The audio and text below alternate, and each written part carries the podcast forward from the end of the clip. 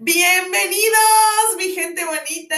¿Cómo están este primer viernes de diciembre? Oficialmente nos ponemos navideños en este su café literario. Yo soy Leti Narciso y saben que es un gusto enorme para mí darles la bienvenida a otro episodio más de este su podcast. Muchas gracias por estar aquí conmigo y pues bueno, creo que ya estamos todos bien navideños, ¿verdad? Yo lo único que deseo es que disfruten mucho este último mes del año que, que este, se hayan cumplido algunos de sus propósitos y si no, no se preocupen, que todavía tenemos el próximo año. Y pues bueno, les comento que les tengo preparado el día de hoy, ¿verdad? Pues para el día de hoy escogí un libro que se llama La tregua de Mario Benedetti. Pues les doy así como una, bueno, no cuento, nada más les voy a contar cómo está dividido. Este libro es un diario de nuestro protagonista, Martín Santomé. Este eh, protagonista pues comienza a escribir ya eh, su diario en una edad madura cuando él prácticamente se encuentra a nada de jubilarse, pero pues sucede por ahí una historia que hace que reviva toda este, pues su vida, su rutinaria vida. Elegí para ustedes unos 10, me salto algunos, no están en continuidad porque saben que yo lo que quiero es que se queden con la espinita para leer el libro completo. Así que mi gente bonita, nos vamos al libro. La tregua de Mario Benedetti. Lunes 11 de febrero. Solo me faltan 6 meses y 28 días para estar en condiciones de jubilarme. Debe ser por lo menos 5 años que llevo este cómputo diario de mi saldo de trabajo. ¿Verdaderamente preciso tanto el ocio? Yo me digo que no, que no es el ocio lo que preciso, sino el derecho a trabajar en aquello que quiero. Por ejemplo, jardín quizá.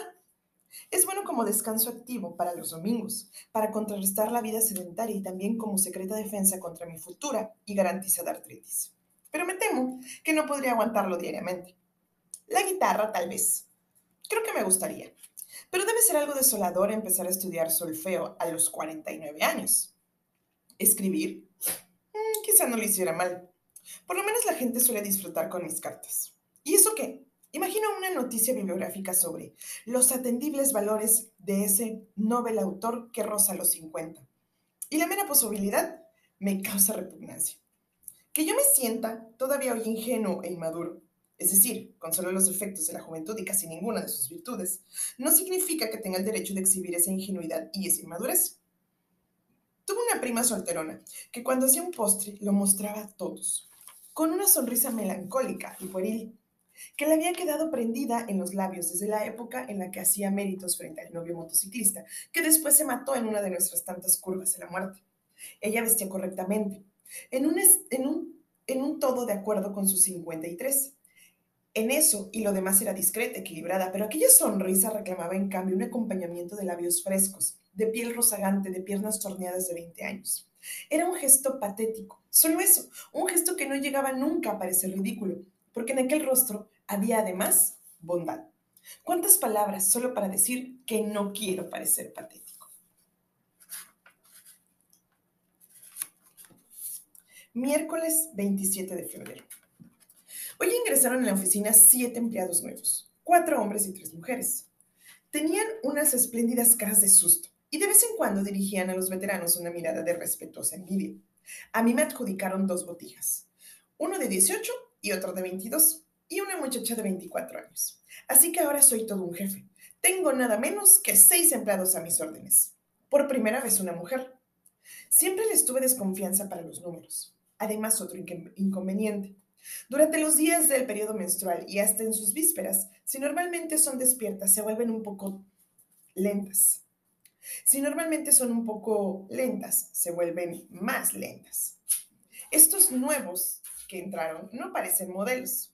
El de 18 años es el que me gusta menos.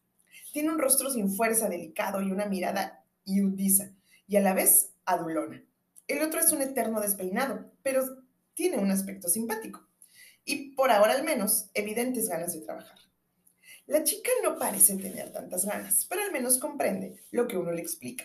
Además tiene la frente ancha y la boca grande, dos rasgos que por lo general me impresionan bien. Se llaman Alfredo Santini, Rodolfo Sierra y Laura Avellaneda. A ellos los pondré con los libros de mercaderías, a ella con el auxiliar de resultados. Martes 12 de marzo. Es bueno tener una empleada que sea inteligente. Hoy, para probar a Avellaneda, le expliqué de un tirón todo lo referente a Contralor. Mientras yo hablaba, ella fue haciendo anotaciones. Cuando concluí, dijo, mire, señor, creo que entendí bastante, pero tengo dudas sobre algunos puntos. Dudas sobre algunos puntos. Méndez, que se ocupaba de eso antes que ella, necesitó nada menos que cuatro años para disiparlas. Después la puse a trabajar en la mesa, que está a mi derecha. De vez en cuando le echaba un vistazo. Tiene lindas piernas. Todavía no trabaja automáticamente, así que se fatiga. Además es inquieta, nerviosa. Creo que mi jerarquía, pobre inexperta, la cohibe un poco. Cuando dice, señor Santome, siento pestañea. No es una preciosura. Bueno, sonríe pasablemente. Algo es algo. Martes 19 de marzo. Trabajé toda la tarde con Avellaneda. Busqué de diferencias, lo más aburrido que existe. Siete céntimos, pero en realidad se componía de dos diferencias contrarias, una de 18 centésimos y otra de 25. La pobre todavía no agarró bien la onda. En un trabajo de estricto automatismo como este, ella se cansa igual que en cualquier otro que la fuerza a pensar y a buscar soluciones propias. Yo estoy tan hecho a este tipo de búsquedas que a veces las prefiero a otra clase de trabajo. Hoy, por ejemplo, mientras ella me cantaba los números y yo tildaba la cinta de sumar, me ejercité en irle contando los lunares que tiene en su antebrazo izquierdo. Se divide en dos categorías, cinco lunares chicos y tres lunares grandes, de los cuales uno abultadito. Cuando terminó de contarme, de cantarme noviembre, le dije, solo para ver cómo reaccionaba. Hágase quemar ese lunar. Generalmente no pasa nada, pero en un caso cada quien puede ser peligroso. Se puso colorada y no sabía dónde poner el brazo. Me dijo, gracias señor, pero siguió dictándome terriblemente incómoda. Cuando llegamos enero, empecé a dictar yo y ella ponía los tildes. En un determinado instante tuve conciencia de que algo raro estaba pasando y levanté la vista en mitad de una cifra. Ella estaba mirándome la mano. ¿En busca de lunares? Quizá. Sonreí y otra vez se murió de vergüenza. Pobre Avellaneda. No sabe que soy la corrección en persona y que jamás de los jamases me tiraría un lance con una de mis empleadas. Jueves 4 de abril.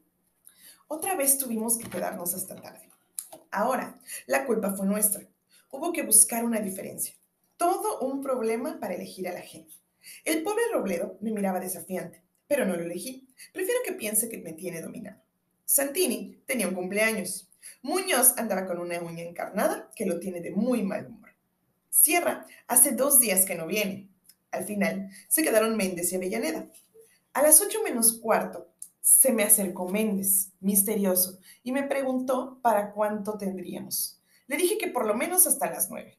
Entonces, más misericordioso aún y tomando las máximas precauciones para que no lo escuchara Avellaneda, me confesó que a las nueve tenía un programa y que primero tenía que ir a su casa para bañarse, afeitarse, cambiarse, etc. Todavía lo hice sufrir un poco. Le pregunté, ¿está bien? Es un poema, jefe. Ellos saben bien que la única arma para conquistarme es la franqueza y se pasan de francos. Le di permiso, claro. Pobre Avellaneda. En cuanto quedamos solos en el enorme local, se puso más nerviosa que de costumbre. Cuando me alcanzó una planilla y vi que le temblaba la mano, le pregunté a qué me ropa. ¿Tengo un aspecto muy amenazante? No se ponga así, Avellaneda. Se rió y desde ese momento trabajó más tranquila. Es todo un problema hablarle. Siempre tengo que estar a medio camino entre la severidad y la confianza. Tres o cuatro veces la miré de reojo. Se ve que es una buena chica. Tiene rasgos definidos, de tipo leal. Cuando se turulla un poco con el trabajo, inevitablemente se despeina. Y eso le queda bien. Solo a las 9 y 10 encontramos la diferencia. Le pregunté si quería que la acompañase. No, señor Santome, de ningún modo. Pero mientras caminábamos hasta la plaza, hablábamos del trabajo. Tampoco aceptó un café. Le pregunté dónde vivía y con quién. Padre y madre. ¿Novio? Fuera de la oficina debo inspirarle menos respeto porque contestó afirmativamente y en un tono normal. ¿Y cuándo tendremos colecta? Pregunté cómo es de ritual en estos casos. ¿O hace solo un año que hablábamos? ¿O hace solo un año que hablamos? Yo creo que después de haberme confesado que tenía novio se sintió más defendida e interpretó mis preguntas como un interés casi paternal. Reunió todo su coraje para averiguar si yo era casado, si tenía hijos, etc. Se puso muy seria ante la notificación de mi viudez y creo que estuvo luchando entre cambiar rápidamente de tema o acompañarme el sentimiento con 20 años de atraso. Triunfó la cordura y pasó a hablarme de su novio. Apenas me había enterado de que trabajaba en el municipio, cuando apareció su trole. Me dio la mano y todo. ¡Qué barbaridad! Domingo 7 de abril. Casi todos los domingos almuerzo y ceno solo e inevitablemente me pongo el melancólico. ¿Qué he hecho de mi vida? Es una pregunta que suena a Gardel o a suplemento femenino o artículo del Reader Digest. No importa. Hoy domingo me siento más allá de lo irrisorio y puedo hacerme preguntas de este tipo. En mi historia particular, no se han operado cambios irracionales, virajes insólitos y repentinos. Lo más insólito fue la muerte de Isabel. ¿Residirá en esa muerte la clave verdadera de, lo que, de que yo considero mi frustración? No lo creo. Más aún, cuanto más investigo, más me convenzo de que esa muerte joven fue una desgracia. Digamos, con suerte. Por Dios, qué vulgar y mezquino suena eso. Yo mismo me horrorizo.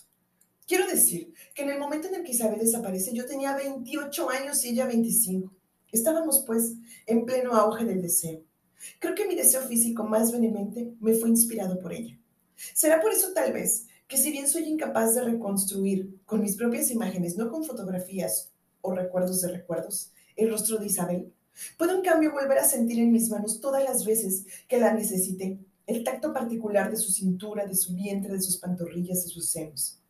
¿Por qué las palmas de mis manos tienen una memoria más fiel que mi memoria? Una consecuencia puedo extraer de todo eso.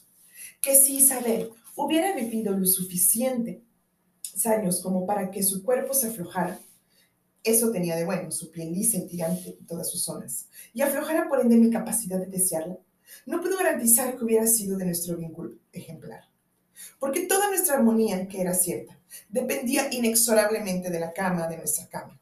No quiero decir con eso que durante el día nos lleváramos como perro y gato. Por el contrario, en nuestra vida cotidiana se usaba una buena dosis de concordia. Pero, ¿cuál era el freno para los estallidos, para los desbordes? Sencillamente el goce de las noches, su presencia protectora en medio de los sinsabores del día. Si alguna vez el odio nos tentaba y empezábamos a apretar los labios, nos cruzábamos por los ojos el aliciante de la noche, pasada, futura, y entonces inevitablemente nos envolvió una helada de ternura que aplacaba todo brote de rencor. En eso no estoy desconforme. Mi matrimonio fue una cosa buena, una alegre temporada, pero ¿y lo demás?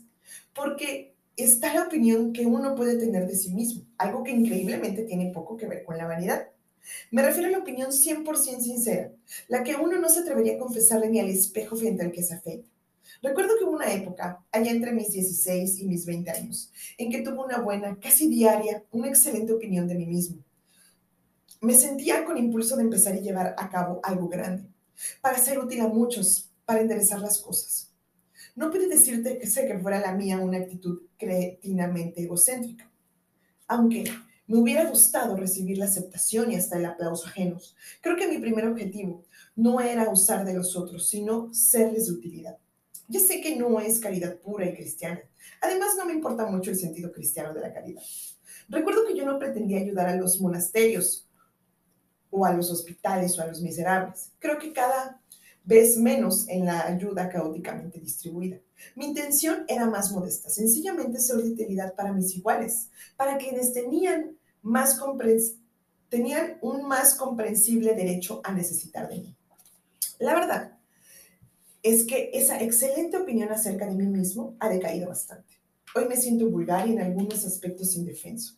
Soportaría mejor mi estilo de vida si no tuviera conciencia de que, solamente, sola mentalmente, claro, estoy por encima de esa vulgaridad. Saber que tengo, tuve en mí mismo elementos suficientes como para encaramarme a otra posibilidad Saber que soy superior, no demasiado, a mi agotada profesión, a mis pocas diversiones, a mi ritmo de diálogo. Saber todo eso no ayuda, por cierto, a mi tranquilidad. Más bien me hace sentirme más frustrado, más inepto para sobreponerme a las circunstancias.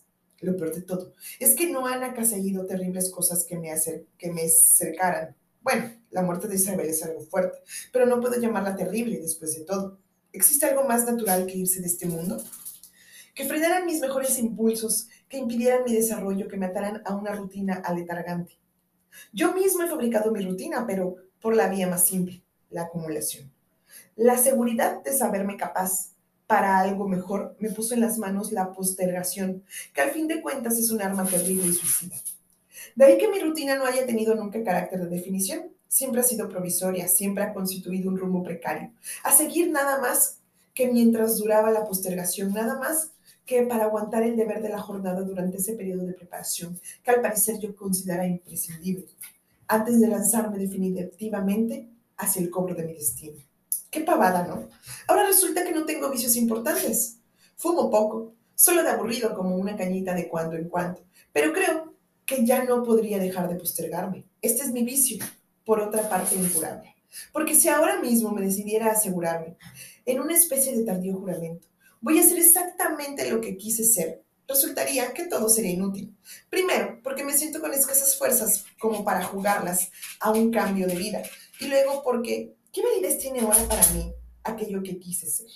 Sería algo así como arrojarme conscientemente a una prematura senibilidad. Lo que deseo ahora es mucho más modesto de lo que deseaba hace 30 años y sobre todo me importa mucho menos obtenerlo.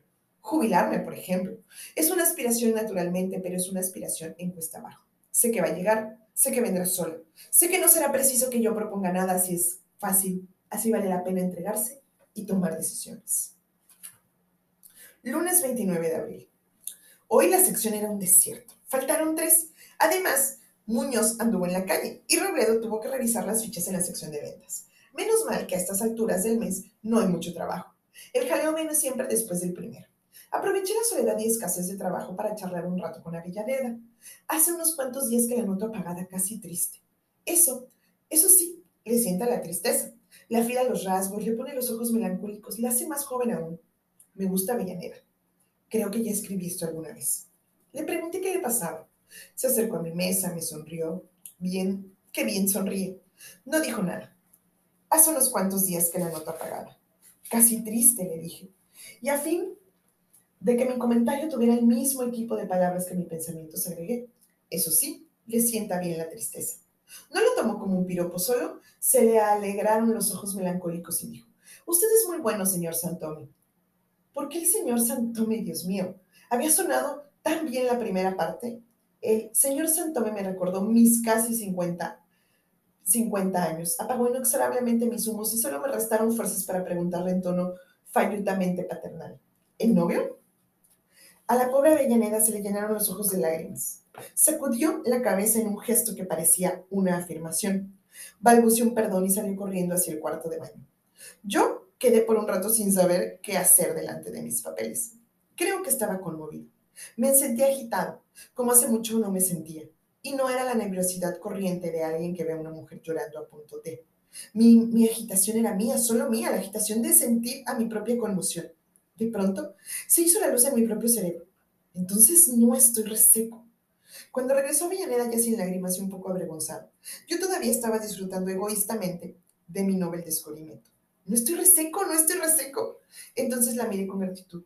Y como en ese momento regresaba Muñoz y Robledo, ambos pusimos a trabajar, nos pusimos a trabajar como obedeciendo a un secreto acuerdo. Jueves 12 de mayo. No quise hablar con Avellaneda. Primero porque no quiero asustarla. Segundo porque no sé realmente qué decirle. Antes tengo que saber con precisión qué me está sucediendo.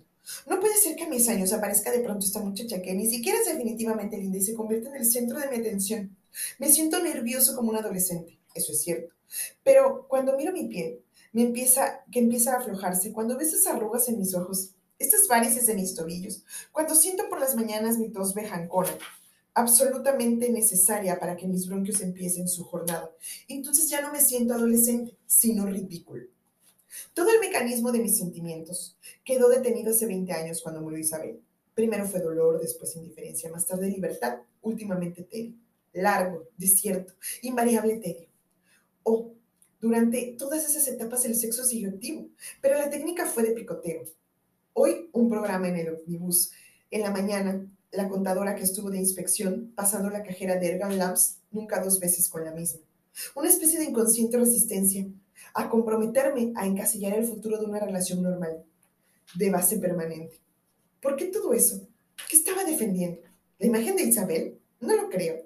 No me he sentido víctima de ese trágico compromiso que por otra parte nunca suscribí. ¿Mi libertad? Puede ser. Mi libertad es otro nombre de mi inercia.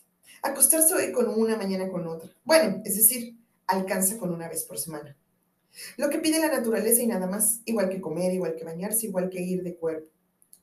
Con Isabel era diferente porque había una especie de comunión y cuando hacíamos el amor parecía que cada duro hueso mío se correspondía con un blando hueco de ella, que cada impulso mío se hallaba matemáticamente con su eco receptor, tal para cual. Igual que cuando uno se acostumbra a bailar con la misma pareja. Al principio, a cada movimiento corresponde una réplica. Después, la réplica corresponde a cada pensamiento. Uno solo es el que piensa, pero los dos cuerpos los que hacen la figura. Lunes 13 de mayo. Son verdes, a veces grises. Le estaba mirando, quizá con demasiado detenimiento, y entonces ella me preguntó, ¿qué tengo, señor? Qué ridículo que me diga señor. Tiene la cara tiznada, dije como un cobarde. Se pasó el índice por la mejilla, un gesto suyo bastante característico, que le estira el ojo hacia abajo. No le queda bien. Y volvió a preguntar, ¿y ahora? Ahora quedó impecable, contesté con un poco menos de cobardía. Se sonrojó y yo pude agregar, Ahora ya no está impecable, ahora está linda. Creo que se dio cuenta. Creo que ahora sabe que está pasando algo. ¿O lo habrá interpretado como algo paternal? Me da asco sentirme paternal. Viernes 17 de mayo. Al fin sucedió. Yo estaba en el café, sentado junto a la ventana. Esta vez no esperaba nada, no estaba vigilando. Me parece que hacía números en el vano intento de equilibrar los gastos con los ingresos de este mayo tranquilo verdaderamente otoñal, pictórico de deudas. Levanté los ojos y estaba ahí, como una aparición, un fantasma, sencillamente y a cuanto mejor como Avellaneda. Vengo a reclamar el café del otro día, dijo. Me puse de pie. Tropecé con la silla. Mi cucharita de café resbaló de la mesa con un escándalo que más bien parecía provenir de un cucharón. Los mozos miraron. Ella se sentó. Yo recogí la cucharita, pero antes de poderme sentar me enganché el saco, en el saco en ese maldito reborde que cada silla tiene en el respaldo. En mi ensayo general de esta deseada entrevista, yo no había tenido en cuenta una puesta en escena tan movida. Parece que lo asusté, dijo ella riendo con franqueza. Bueno, un poco sí, confesé, y eso me salvó. La naturalidad estaba recuperada. Hablamos de la oficina de algunos compañeros, le relaté varias anécdotas de tiempos idos. Ella reía. Tenía un saquito verde oscuro sobre una blusa blanca. Estaba despeinada, pero nada más que en la mitad derecha, como si un ventarrón le hubiera alzado solo ese lado. Se lo dije. Sacó un espejito de la cartera, se miró, se divirtió un rato con lo ridícula que se veía. Me gustó su buen humor, que su buen humor le alcanzara para burlarse de sí misma. Entonces dije, ¿sabe que usted es el culpable de una de las crisis más importantes de mi vida? Preguntó. ¿Económicas? Y todavía reía. Contesté, no, sentimental, y se puso seria. Caramba, dijo. Y esperó que yo continuara. Y continué. Mira, Bellaneta, es muy posible que lo que le voy a decir le parezca una locura. Si es así, me lo dice nomás. Pero no quiero andar con rodeos. Creo que estoy enamorado de usted. Pensé unos instantes. Ni una palabra. Miraba fijamente la cartera. Creo que se ruborizó un poco. No traté de identificar si el rubor era radiante o vergonzoso. Entonces seguí. A mi edad y a su edad, lo más lejos que hubiera sido que me callase la boca, pero creo que, de todos modos, era un homenaje que le debía. Yo no voy a exigir nada. Si usted ahora o mañana o cuando sea me dice basta, no se habla más del asunto y tan amigos. No tenga miedo por su trabajo en la oficina, por la tranquilidad en su trabajo. Sé comportarme, no se preocupe.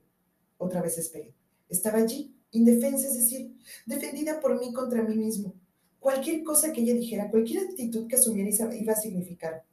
Este es el color de su futuro. Por fin no pude esperar más y dije, ¿y? Sonreí un poco, forzadamente, y agregué, con una voz temblona, que estaba desmintiendo el chiste que pretendía ser. ¿Tiene algo que declarar? Dejó de mirar su cartera. Cuando levantó los ojos presentí que el momento peor había pasado. Ya lo sabía, dijo. Por eso vine a tomar café.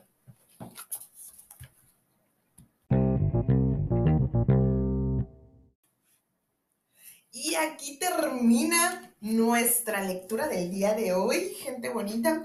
Y pues bueno, antes de, pues sí, recomendarles que lean el libro, porque pues es un clásico de Mario Benedetti. Quiero eh, tocar algunos temas del libro en los que obviamente no estoy de acuerdo. No es que esté de acuerdo por el hecho de que les recomiende el libro, pero pues es una lectura que, que pueden realizar.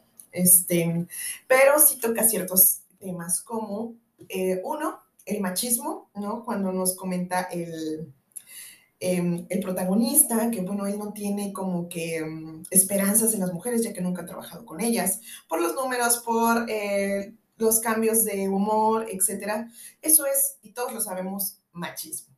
Entonces, yo no estoy de acuerdo con esos temas, solamente quiero que quede claro. También vemos una relación de, em, o bueno, sí, va a haber, les voy a dar un spoiler, pero sí va a haber una relación entre nuestro protagonista de casi 50 con, con este, la chica Avellaneda de 24 años. Entonces, eh, sabemos que eso tampoco es algo bueno, ¿verdad? Por muchas cosas que no nos incumben en este podcast, pero también quiero que quede claro, eso no es que yo apruebe o, crea que están bien ese tipo de relaciones, por muchas cuestiones que, bueno, ya ustedes este, podrán investigar o si ustedes creen eso, es, es, es, es bueno.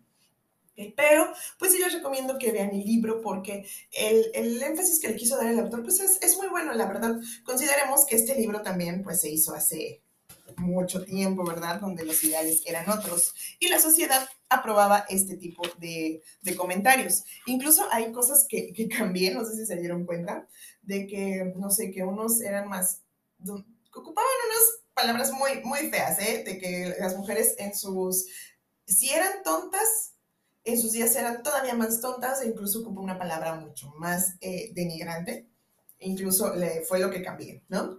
Pero, a ver, déjenme ver si tengo por acá en qué año se hizo el libro. Creo que es en 1960, ¿eh? Sí, 1960. Entonces, bueno, consideremos que este libro se escribió en aquella época y pues por lo tanto les comento, había otros tipos de pensamientos, ¿verdad? Que estaban mal, pero bueno, eso era lo que estaba acostumbrado la sociedad. Así que bueno, mi gente bonita, espero que eh, puedan mm, leer este libro, que reflexionen acerca de los temas que allí cuentan, que allí tocan y que pasen un rato muy agradable con él de entretenimiento. Los quiero mucho, yo soy Leti Narciso, este es su café literario. Pásense por favor por el Instagram, regálenme un like, un follow, café-literario B612. Los quiero mucho, besitos navideños, bye.